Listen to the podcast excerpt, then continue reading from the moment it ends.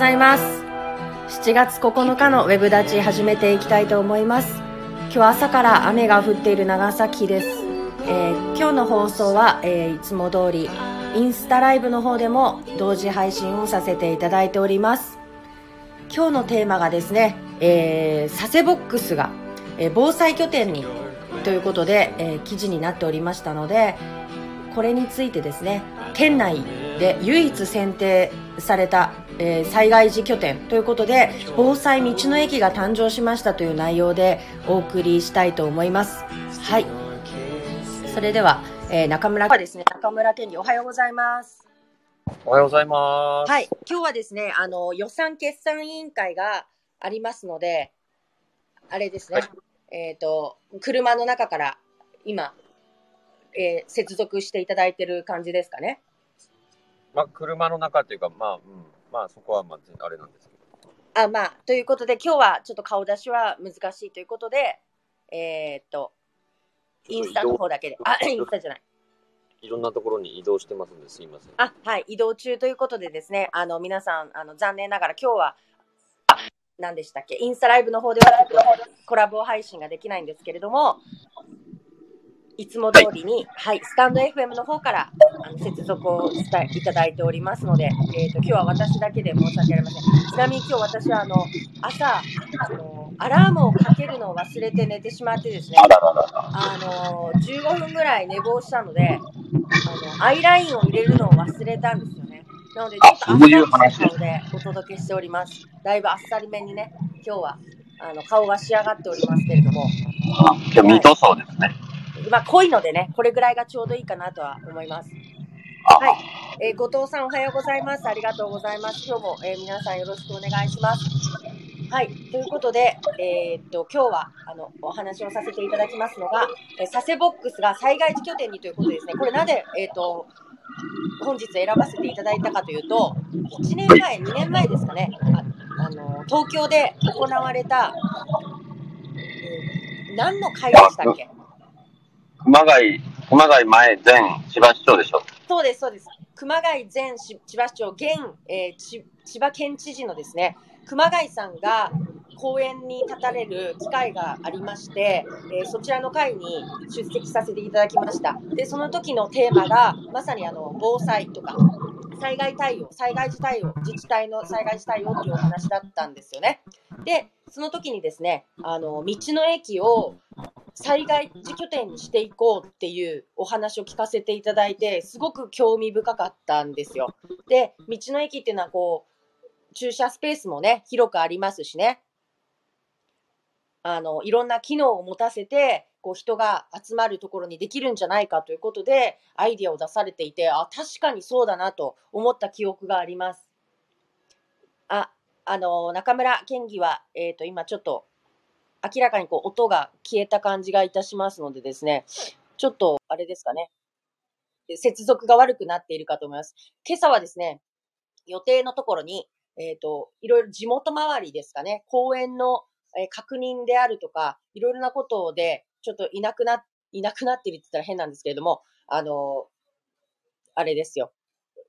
朝から回っておられるということが、あの、わかりましたので、今は車の中からお届けしていたものと思われます。はい。ということで、ちょっと、あのあたりはですね、あのあたりというか、あの、お住まいの地域が、トンネル等も多くてですね、結構長いトンネルなども多くてですね、あ、ありがとうございます。おはようございます。アイラインなくても美しいですって言っていただいておりました。ありがとうございます。ちょっと、あの、普段からちょっと顔が濃いので、アイライン入れるとですね、あの、きつさが増すんですけれども、やっぱ、あれを入れないとこう戦うっていう感じがしないもんでですからね、がっつりこう、もう目尻には入れているんですけれども、今日はちょっと時間がなくて、なんか今日顔に張りがないなと思ったら、あの、アイラインのせいだったということに気づきまして。はい。ということで、中村健が少し今、あの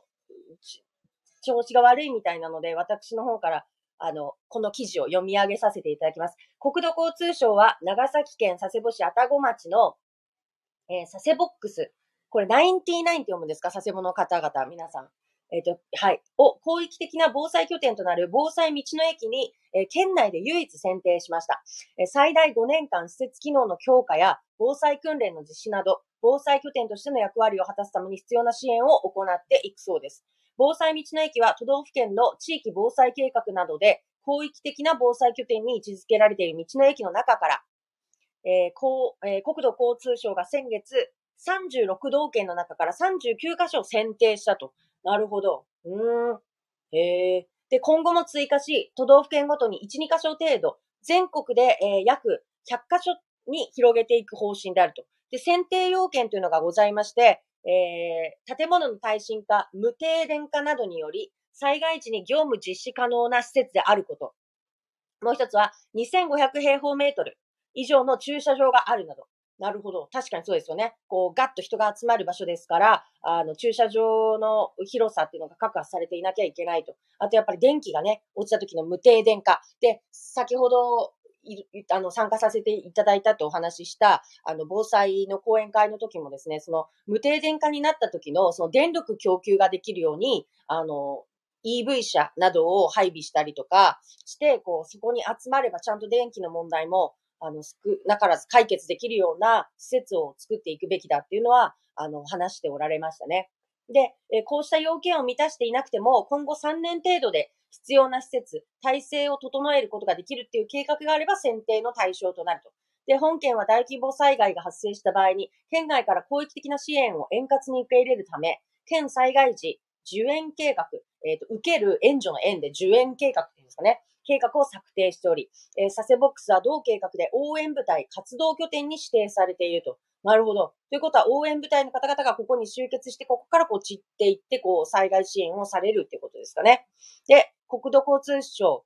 長崎河川国道事務所によると、えー同駅は施設の耐震性や発電設備には、えー問題はないが、一部がハザードマップの浸水区域と重なっていると。へえーこのため、かさ上げ工事を実施を検討しているということです。で、西九州自動車道愛の浦っていうんですか？中里インターチェンジに隣接しており、えー大規模災害には警察や自衛隊などが県外からも速やかに駆けつけることができるいいスポットになっているということですね。場所的にすごく立地がいいんですね。アクセスしやすくて、こう、ね、自衛隊の方々も警察の方々も、こう、集結できる場所にあるということで。で、道、あ県道路維持課は市民の安全安心を守ることにつながると期待を寄せているということで、なるほど、確かにこれだけいろんなこう条件も揃い、えーここからこう浸水のあの問題も解決していくっていうことでですね、あの、だいぶいいですね。佐世保の方々にとっては心強い存在が、佐世ボックスがこれから強化されていって、あの、災害時に対応できる場所として、皆さんに、あの、愛される場所になるということで、愛されるっていうか、もともと愛されてるんだと思うんですけれども、もうさらに強化されるっていうのはいいことですよね。はい。市内にも欲しいですが、条件満たす場所がなさそうですね。ということで、そうですね。結構その、広い面積が必要であるっていうところであったり、その耐震化とかね、防災に強そうな、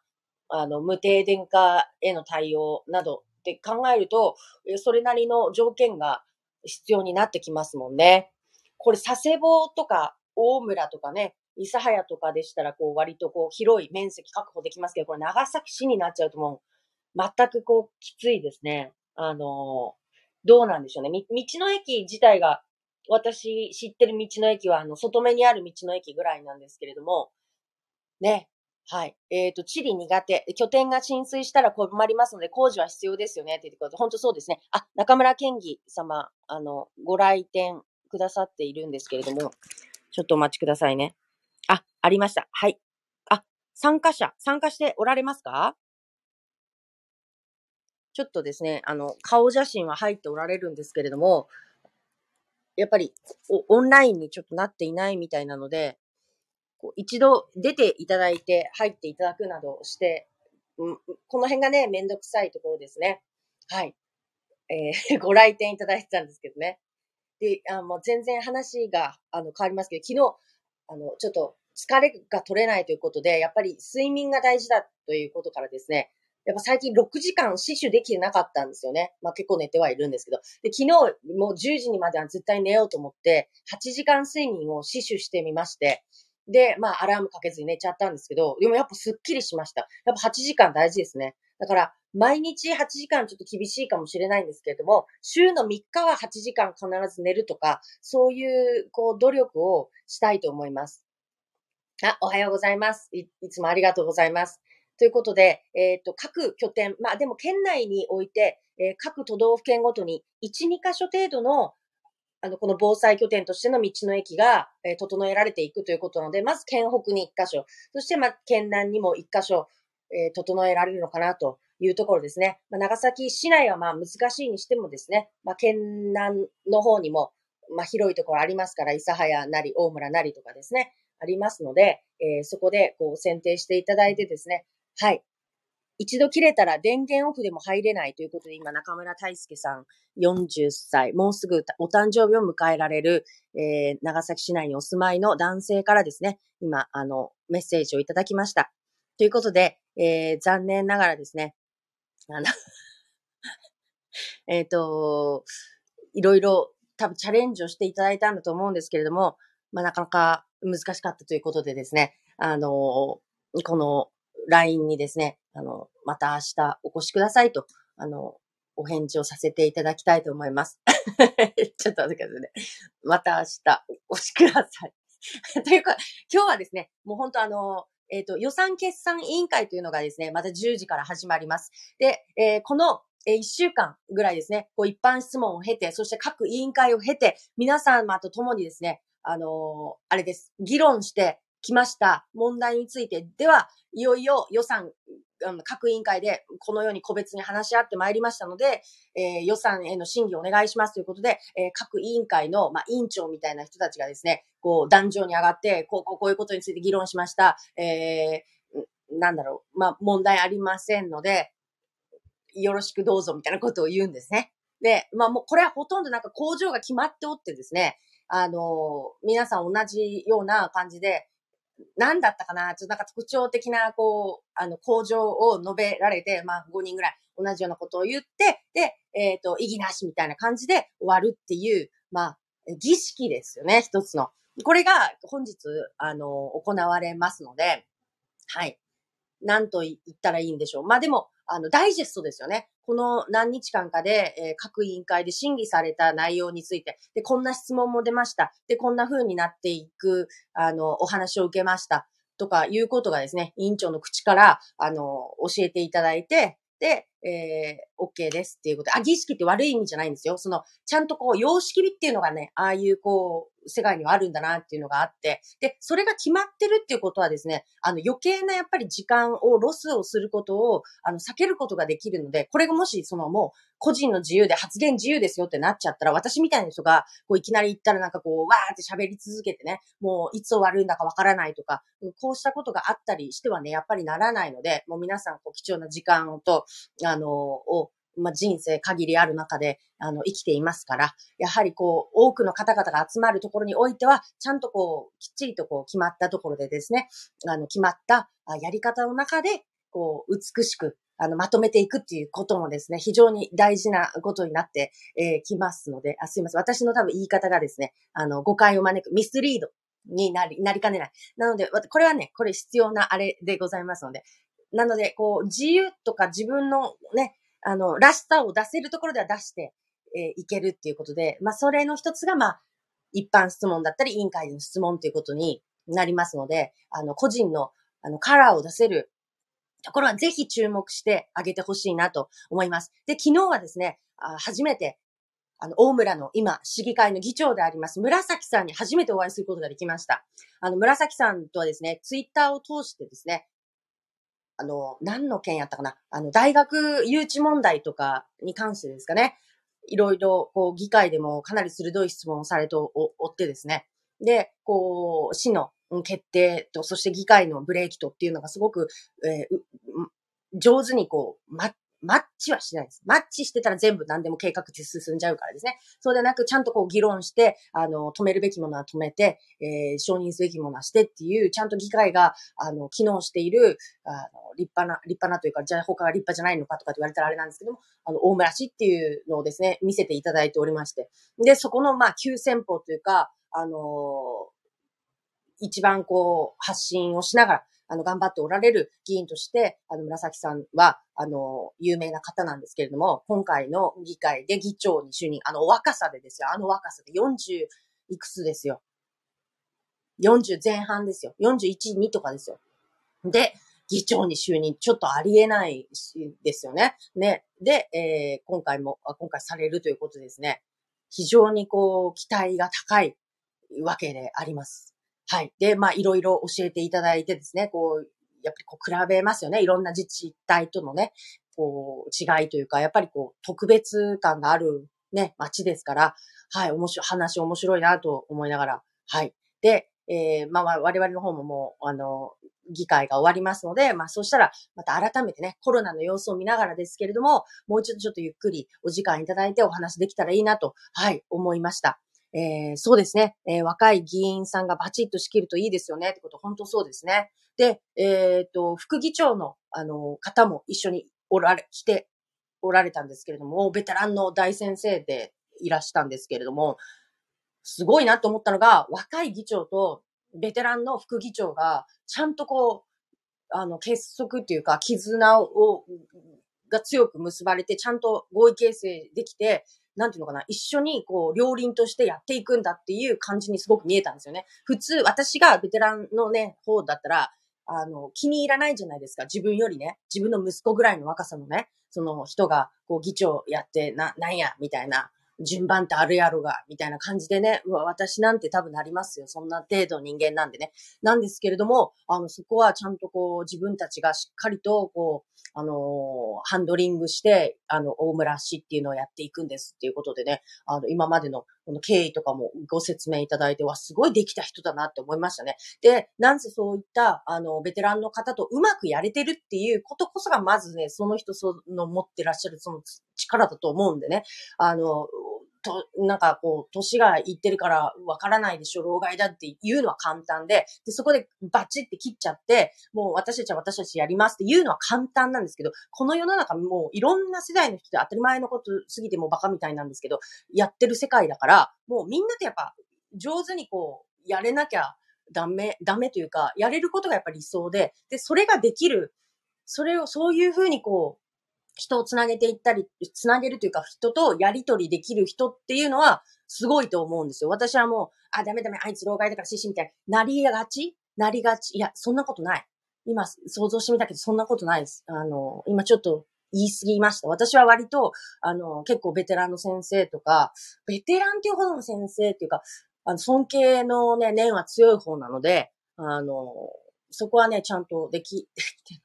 できてる方だと思います。うん、まあ、そうです。そうですよ。自信を持つとかお伝えしますけれども、そこはね、ちゃんとでき、できます。でき、できてる方なんで、あの、だから同じように、そのなんか世代とかであんまり切る考え方が私はあんまり好きじゃないので、あの、紫さんはすごいなと思いますよ。やっぱ、あの、みんなでちゃんとやっていく、もうすべての世代の人がいるんだから、ちゃんとそこでみんなで合意形成していかなきゃいけないよねっていうところが、バッチリだなと思いますので、あの、理想的です。で、すごく学ぶことが多かったし、すごいトークが面白かったので、またお会いしたいなと思ってます。っていうような感じでですね、えっ、ー、と、また明日お越しくださいっていう、あの、私からのメッセージに対して、あの、未読スルーを決めておられます。はい。年齢より人間性ですよね。そうそうそう。だから年齢が高いと、やっぱりそのなんかこう、超えるべきハードルっていうか、伝わんねえなっていうのってあったりはもちろんするんですけど、もちろん通じる人も中にはいるし、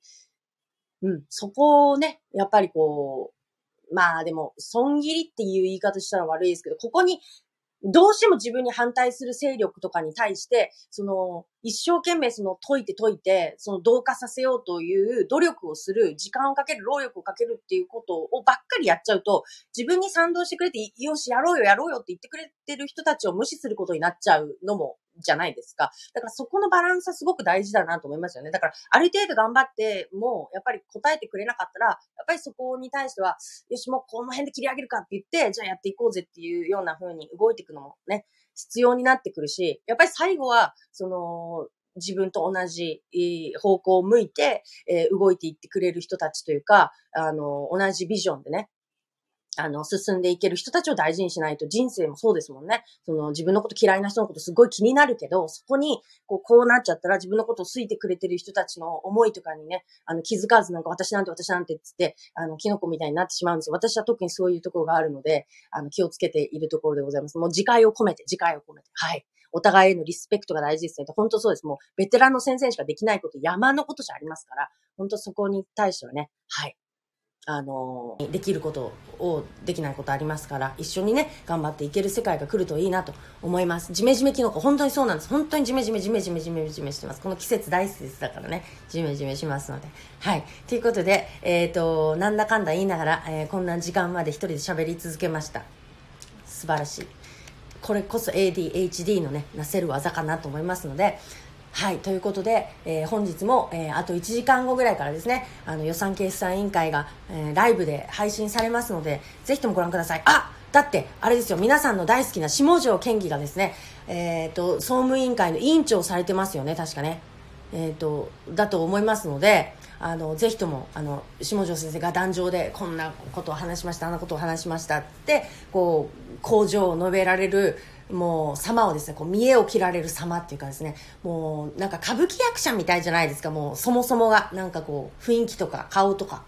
歌舞伎界の人なのかなって思うんですよね。なのですごく映えると思いますのでぜひ県あの県えっと議会映えする、えー、下條県議をご覧いただければと思います。はい。えー、はい、ハートがいっぱい飛んでおりますので、はい、ということで、えー、ご覧くださいませ。で、えー、今日金曜日ですね、残念ながら、え明日、明後日はお休みになりますけれども、え月曜日また、あの、お時間許す方は、あの、またご覧いただければと思います。月曜日は確か特に、えそういった委員会等はもう、ないので、あの、顔出しでですね、来ていただけるものと思いますので、あの、中村県議の眠そうな顔を見に来てください。ということでした。ありがとうございます。じゃあ、サセボックスにも期待していきましょう。はい、ありがとうございました。皆さんまた、えー、今日も、ああ、めちゃめちゃ雨降りますからね、気をつけてください。はい、失礼いたします。